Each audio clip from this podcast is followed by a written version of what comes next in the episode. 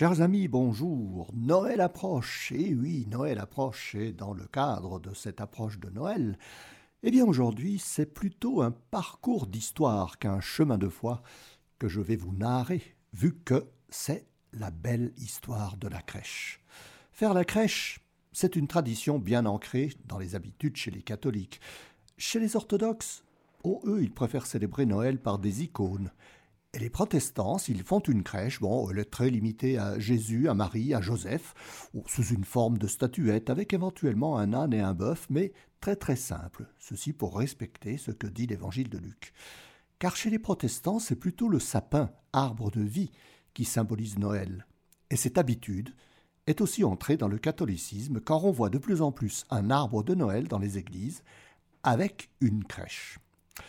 Le pape François, dans sa lettre Admirabile Signum du 1er décembre 2019, qu'il a datée lors de sa visite à Greccio, parle de l'origine de la crèche de Saint François d'Assise, qui eut lieu à Greccio en 1223.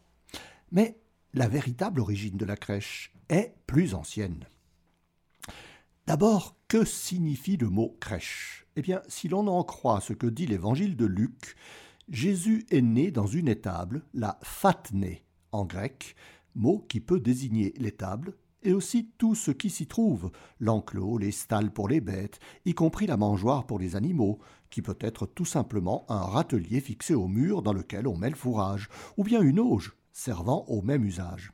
C'est pourquoi Saint Jérôme, en traduisant la Bible dans sa version dite de la Vulgate, vers les années 383-384, eh bien Saint Jérôme emploie le terme praesepium, qui veut dire justement enclos fermé, stalle de l'étable et tout ce qui sert de mangeoire aux animaux.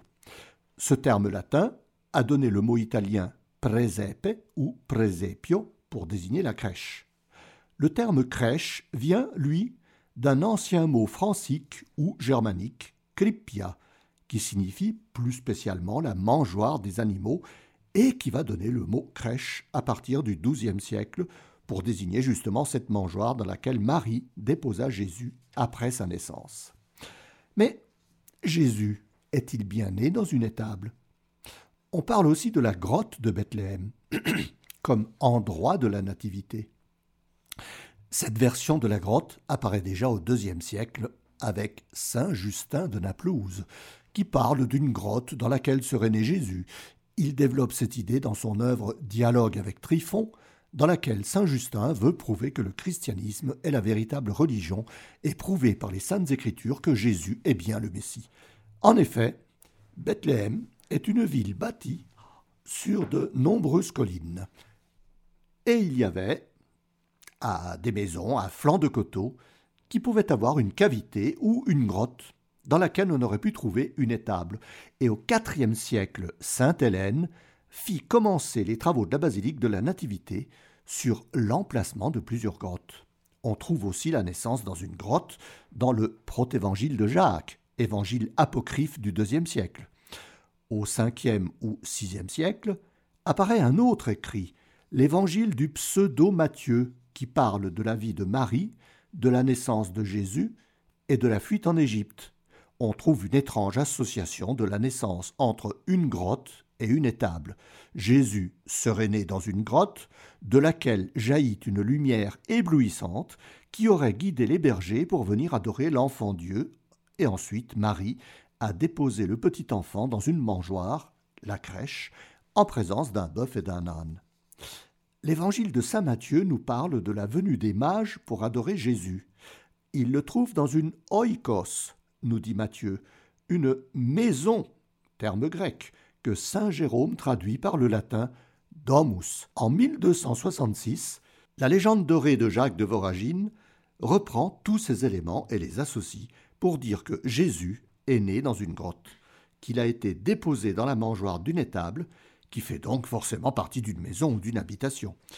Et il cite l'âne comme la monture utilisée par Marie pour venir à Bethléem et le bœuf comme animal que Joseph aurait amené avec lui pour le vendre afin de vivre et survivre le temps que durerait le recensement et la période de la naissance de Jésus.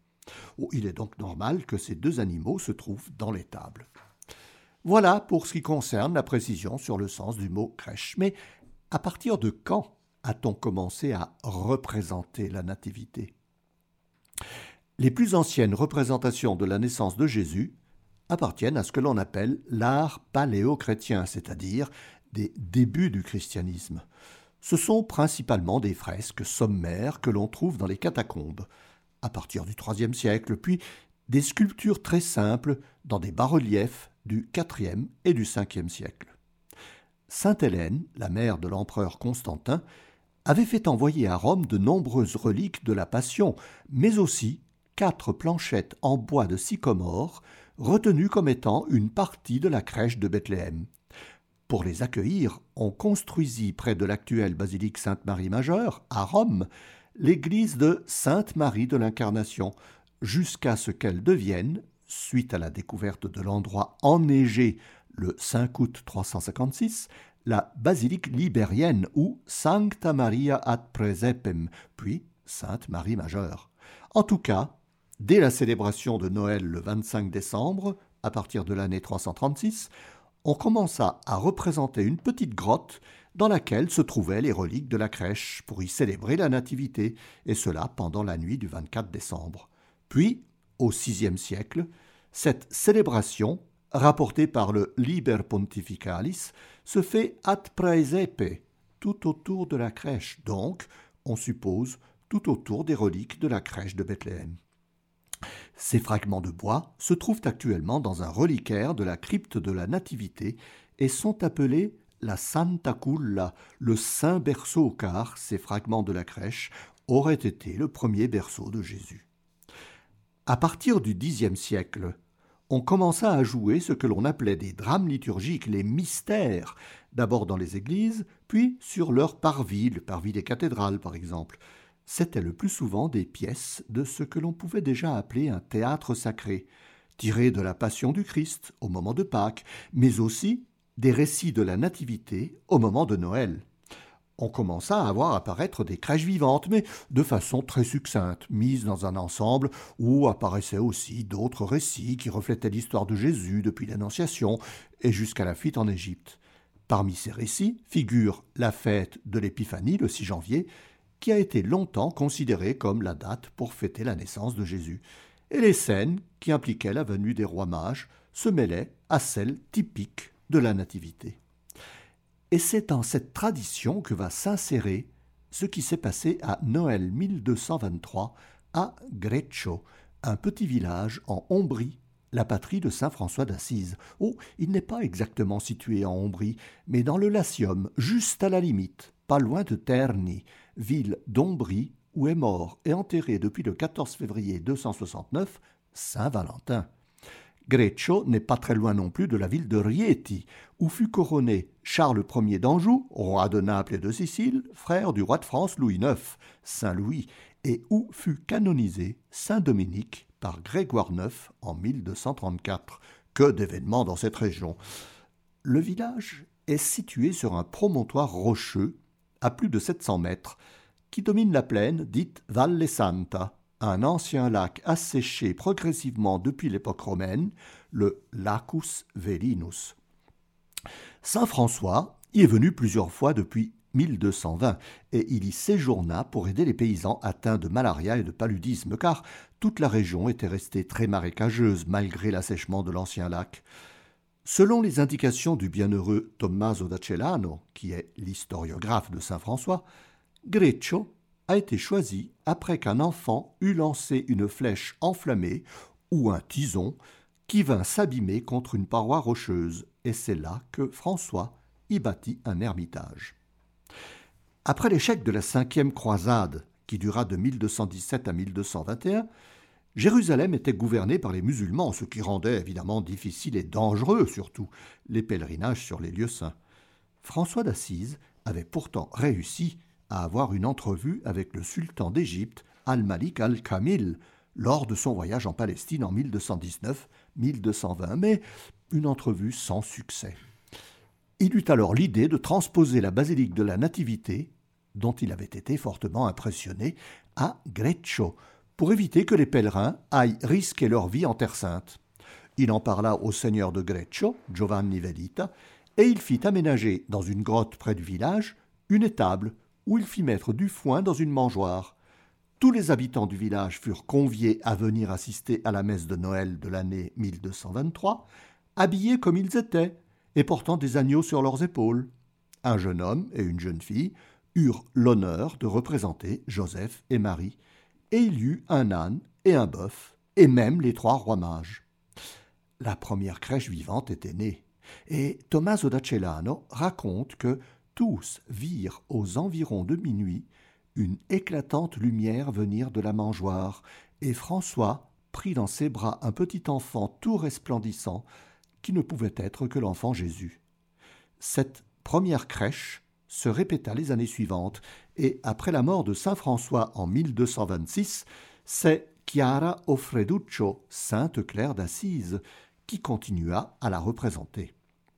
En 1228, Grégoire IX procède à la canonisation de saint François et il officialise cette coutume de représenter la Nativité à la messe la veille de Noël.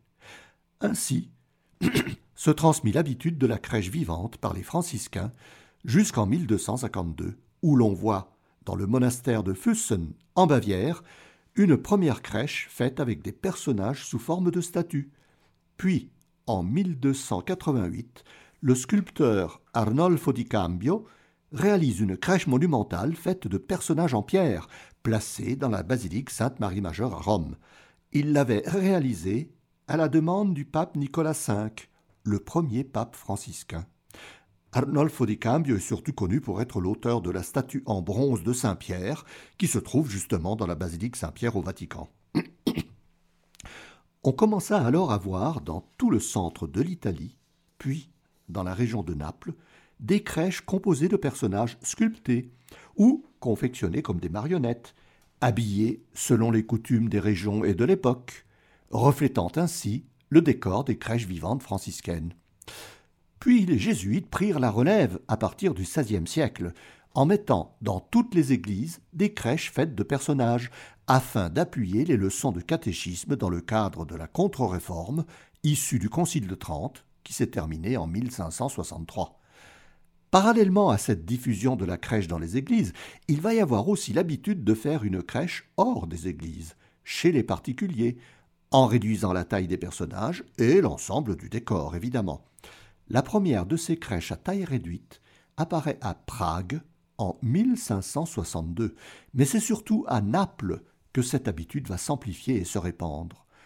Les crèches vivantes franciscaines mettaient en scène les gens de l'époque, habillés selon leurs habitudes et leurs métiers, et c'est probablement cela qui a donné l'idée aux Napolitains pour créer leur crèche napolitaine, avec toute la tradition artisanale de Naples et de sa région déjà figurée dans les crèches vivantes. Ce qui est surprenant, c'est que l'on conserve un document à l'église Santa Maria del Presepe de Naples, document qui relate qu'une crèche vivante a eu lieu en 1205, soit 18 ans avant celle de Saint François à Greccio. Ce n'est qu'à partir des XIVe, XVe siècles que l'on commença à représenter les principaux personnages en statuettes de bois sculptées ou en terre cuite. Au début du XVIe siècle, on vit apparaître des mannequins en bois, articulés et habillés selon les modes de l'époque. Mais c'est à la fin du XVIIe siècle que l'on vit à nouveau des statuettes qui commencèrent à représenter non seulement le sacré, mais aussi le profane de la vie de tous les jours. La véritable crèche napolitaine était née. On commença aussi à faire des crèches chez les riches aristocrates, et la première apparition est celle qui fut réalisée chez la duchesse d'Amalfi, près de Naples, Costanza Piccolomini di Aragona, pour Noël 1567. Dans les monastères, les moines commencèrent alors à fabriquer des statuettes en cire, habillées de riches vêtements, destinées à ces crèches domestiques. Pour la crèche napolitaine, dans les églises et dans les salles des riches palais aristocratiques, on fabriquait des statues en bois grandeur nature, avec des yeux en verre, qui pouvaient être démontés pour le Noël suivant.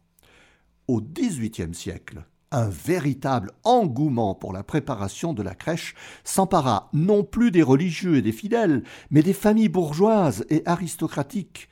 La crèche sortait des églises et était édifiée dans les salles, les salons et même les terrasses des palais de Naples, à tel point que les premiers guides de voyage pour les étrangers, oui, oui, oui, oui, il y en avait déjà, faisaient mention de la richesse, de la variété, du nombre et de l'exubérance de ces crèches de Naples exposées au public et que tout le monde pouvait venir voir pendant la période de Noël.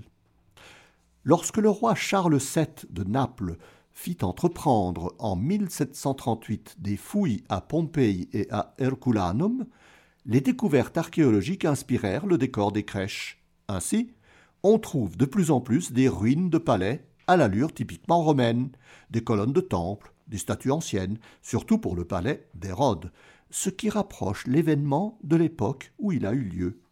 Et c'est ce qui se trouve encore, en modèle réduit, dans les principales crèches, non simplement de Naples, mais les crèches italiennes. Le caractère profane commençait alors à dépasser le religieux, et les pastori, les santons napolitains, représentaient, et représentent toujours, les personnages de la vie napolitaine. On y trouve des nobles, les paysans, les gros et enflés, le tavernier, la fille de joie, les joueurs de cornemuse, les fameux zampognari, les marchands de coquillages, les poissonniers, les cordonniers, la ménagère et la marmaille de gosses dans les rues, les joueurs de mours, avec leurs doigts bien pointés, car la caractéristique des santons napolitains est qu'ils sont représentés avec des expressions très réalistes. On y trouve aussi des animaux, des produits alimentaires avec le même souci de réalisme.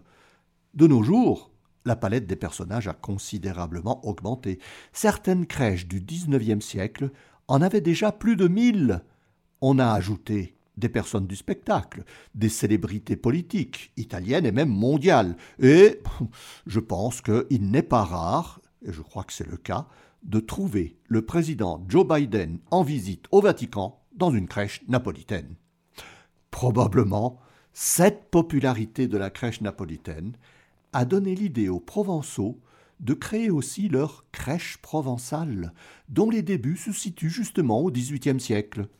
En 1775, à Marseille, un certain Laurent, on n'en sait pas plus, s'inspira de la crèche napolitaine et de ses origines pour créer la première crèche provençale. Elle était constituée de mannequins articulés, habillés en costumes locaux, mais il a fallu attendre Louis Laniel, au début du XIXe siècle, toujours à Marseille, pour que cette crèche soit faite avec les premiers santons typiquement provençaux, en argile, non cuite, furent fortement concurrencés par ce que l'on appelait les santibelli, les santons que les Napolitains vendaient dans les rues du Vieux-Port jusque dans les années 1830. La crèche provençale est composée des personnages traditionnels de la vie sociale en Provence, les santons dont le terme vient du mot provençal santun, petit saint. Dans la crèche provençale, on ne trouve pas de ruines romaines, mais le décor du paysage provençal type. Maisons villageoises, villages perchés sur les collines, massifs rocheux, vignes, champs d'oliviers, champs de lavande, garrigues, torrents. Et les santons sont de différentes tailles. Les plus grands sont devant et les plus petits sont dans le fond, et cela recrée ainsi la perspective pour donner une idée de profondeur et d'étendue à l'ensemble. La crèche s'est progressivement dotée de personnages devenus célèbres par la pastorale, pièce théâtrale en quatre actes d'Antoine Morel, créée en 1844 et écrite en provençal. Yvan Audouard en a fait une version française en 1957, La pastorale des Santons de Provence, une œuvre musicale que l'on trouve encore sur les disques. On y voit les célèbres santons du berger, ses moutons, le meunier, le boulanger, le pêcheur, la lavandière, la poissonnière, le chasseur, le boumian, le bohémien, le tambourinaire, joueur de tambour, l'ange bouffareu et l'ouravi, qui est toujours en extase devant la naissance du divin Niston, le petit enfant Jésus. Mais on peut y trouver aussi actuellement des personnages très variés, qui peuvent aller de Pétrarque, poète de Florence du XIVe siècle, et de sa muse Madonna Laura, qui a vécu à Fontaine de Vaucluse. Et on peut trouver aussi les présidents de la République, anciens et actuels, en passant par Coluche ou Fernandel et diverses célébrités du spectacle. Ça n'a plus rien à voir avec la véritable crèche provençale. Je vous réserve une petite surprise, chers amis.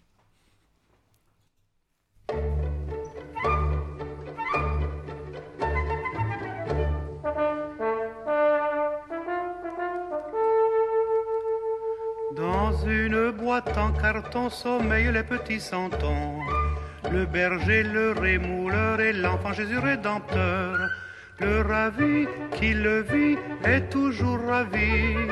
Les moutons en carton sont serrés au fond.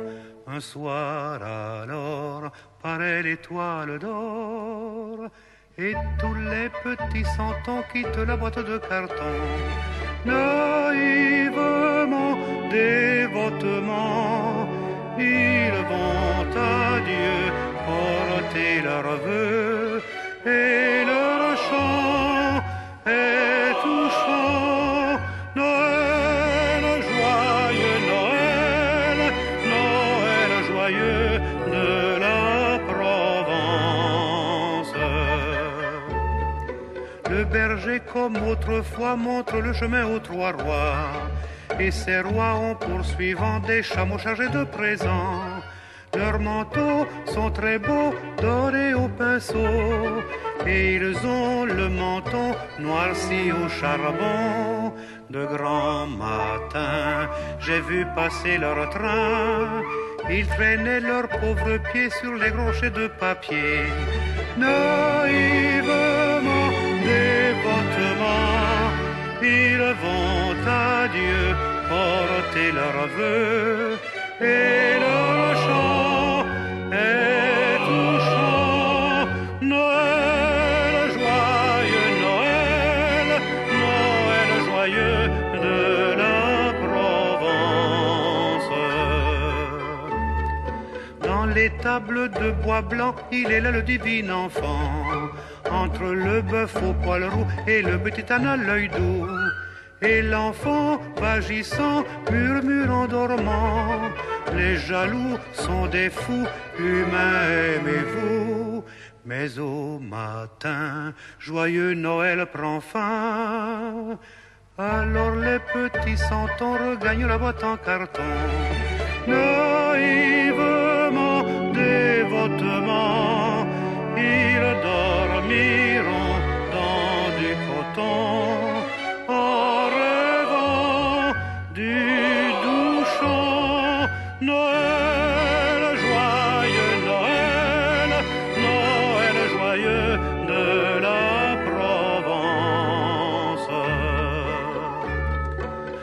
Dormez, chers petits santons, dans votre boîte en carton. Noël, Noël, Noël,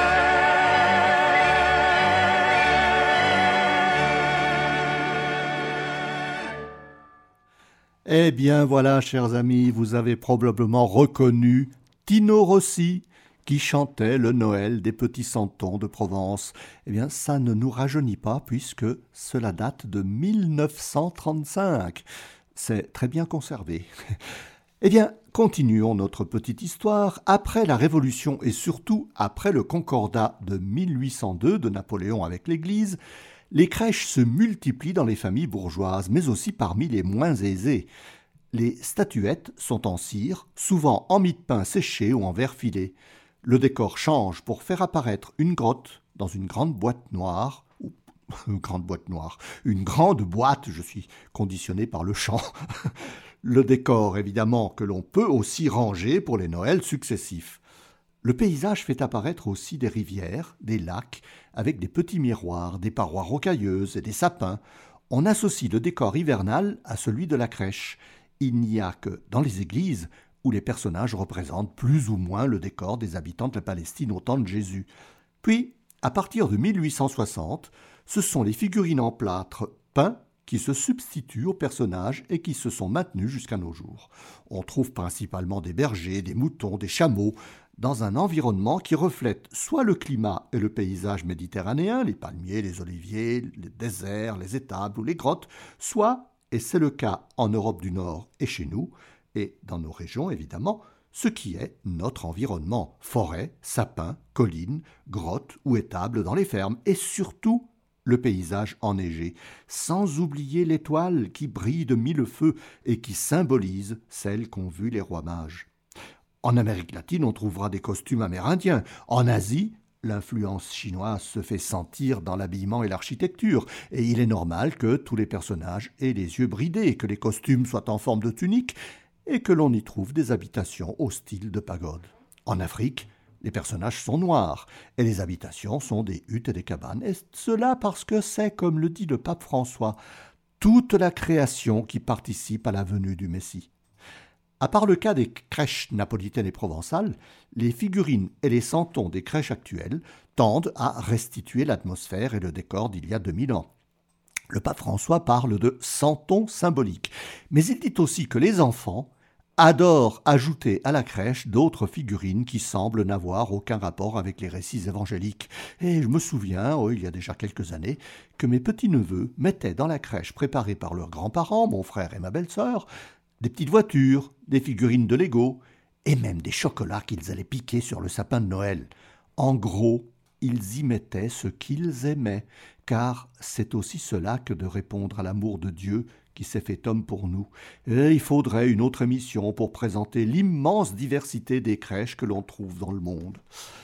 Je trouve un peu regrettable que l'on anticipe les crèches déjà toutes faites et illuminées bien avant la veille et le jour de Noël.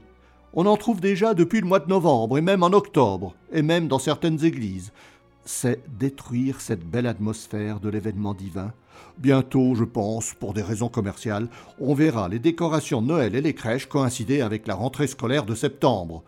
Alors que, lorsque j'étais enfant, mes parents attendaient la veille de Noël au soir pour faire le sapin et la crèche, que nous découvrions, mon frère et moi, le jour de Noël, à notre réveil. Ainsi, Noël avait tout son sens. Mais ceci est une autre histoire.